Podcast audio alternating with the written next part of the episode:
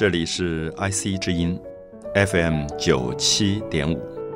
您现在所收听的是《美的沉思》，我是蒋勋。我们在新的一季，希望围绕一个人物来跟大家做十三集的介绍。也许许多的听众朋友会好奇，历史上有哪一个人具备这么丰富的生命，可以让我们谈十三集？因为过去我们往往十三集可以谈一整个时代，谈几百年，甚至上千年。可是我们试试看，在这一季当中，我们集中谈这个伟大的心灵、伟大的生命，因为它提供给人类太多太多。到今天都享用不尽的文明上的贡献，这个人就是达文西。我想许多朋友对达文西这个名字一定都不陌生。无论你是在哪一个专业，有人认为说我是一个研究科技的人，研究科学，所以我对艺术不了解。那艺术界的朋友提出来的音乐家的名字、画家的名字，可能你都不熟。那同样的。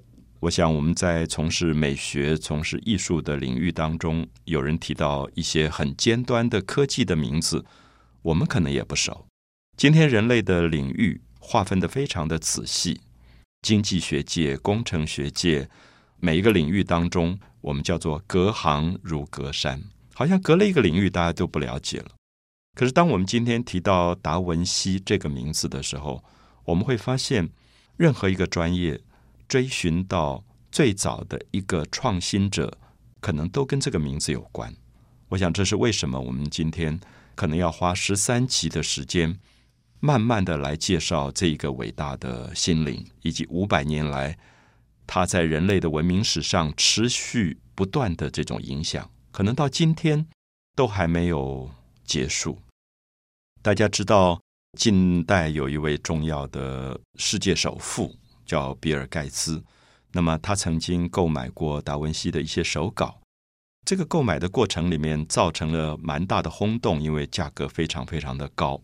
那达文西留下来的手稿大概有六千件之多，而比尔盖茨只买到了十八件，就是十八张小小的纸片，就当年达文西拿来做研究的笔记本上的一些纸片。这十八件纸片卖到天价，那么造成了。拍卖市场上的轰动，也有人问比尔盖茨说：“你为什么要花这么多钱去买达文西的手稿？”那比尔盖茨就想了一下，就回答说：“因为二十一世纪将是达文西的世纪。那么二十一世纪，也就是我们今天刚刚开始的这个世纪，我们还有九十几年都要在这个世纪当中。我们看到比尔盖茨这句话，引发了更多人的好奇，就是达文西是一个五百年前。存在的人，为什么到二十一世纪，在五六百年之后，人类还要依靠他的智慧，依靠他的创造跟发明来生活？这是最有趣的一件事情。所以我先从这一句话开始。也许我们会说，我们今天跟大家介绍达文西，是因为二十一世纪将是达文西的世纪。所有的听众朋友，今天在二十一世纪的刚开始。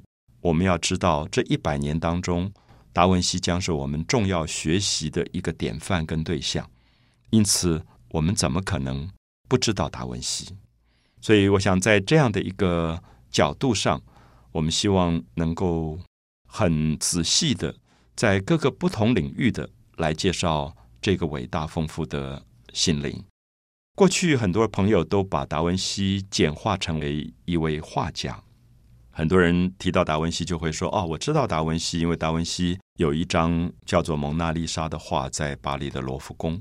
那这张蒙娜丽莎的画，很多人在复制品上一定都看过。它大概是全世界被复制的最大量的一个肖像画。一个女人，两个手交叉在胸前，淡淡的带着微笑。